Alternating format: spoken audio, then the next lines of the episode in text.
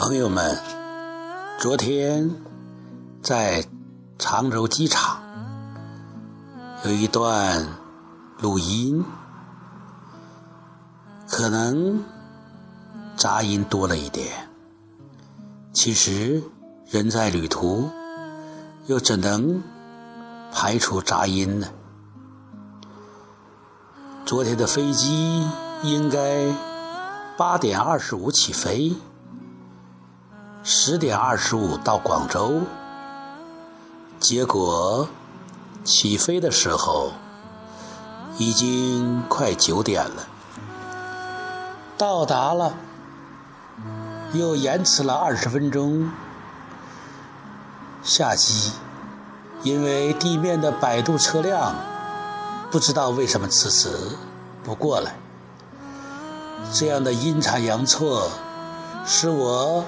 要赶到十一点三十分的晚班大巴回中山，已成为不可能。这个过程中，我有些许的焦虑，也有一个声音在内心说：一切都是最好的安排，顺其自然。对了，就是顺其自然。顺其自然，就使自己的内心顺畅许多。这个“顺”字很有味道，一个河川的“川”，再加一个“叶”，这个“叶”是一页书、两页书的“叶”，是个量词。不过从我们造字这个角度，这个“叶”呢？又指头脑，比如领导的“领”就有个“业”，所以“顺”字呢，就是让我们的头脑像河流一样顺流而下，能曲能折，一路顺畅，上善若水。水利万物而不争，就是这样，随行就市，浩浩荡荡。在河流的曲折中，我们会看到一种美。其实生活也一样，在常州飞广州这个过程是一个曲折。到了广州，幸运的是有中山的出租，于是又经过一个曲曲折折，午夜两点钟回到中山，顺其自然，这是一个很好的安排。其实生活中有很多时候都不是。如我们所想，和我们不一样，让我们感到意外。逆来的东西，我们要如果抗衡也行，扛着。也有一种选择，就是逆来，我们顺着接受，就好像打篮球，一个。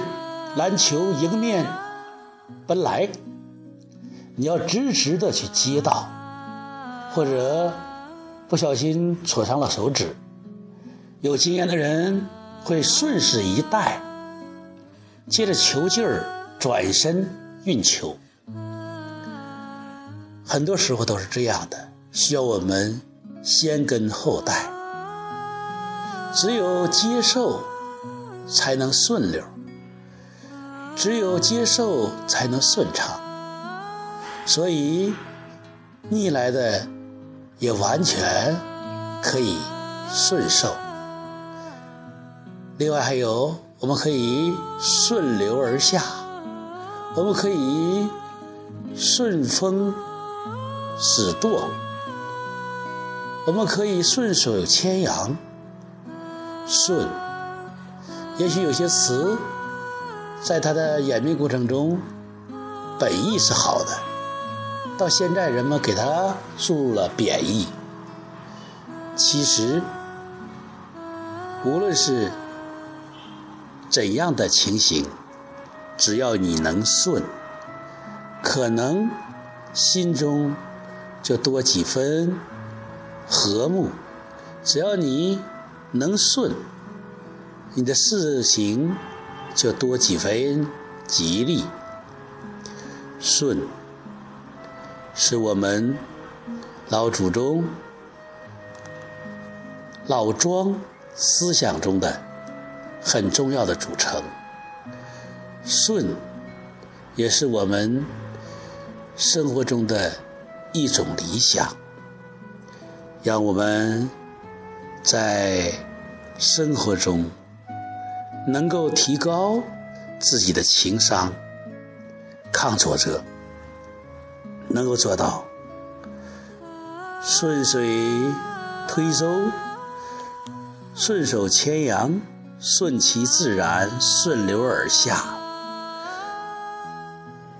能够做到逆来我顺受，我的人生我做主，喜怒哀乐之未发，谓之中；发之皆终结。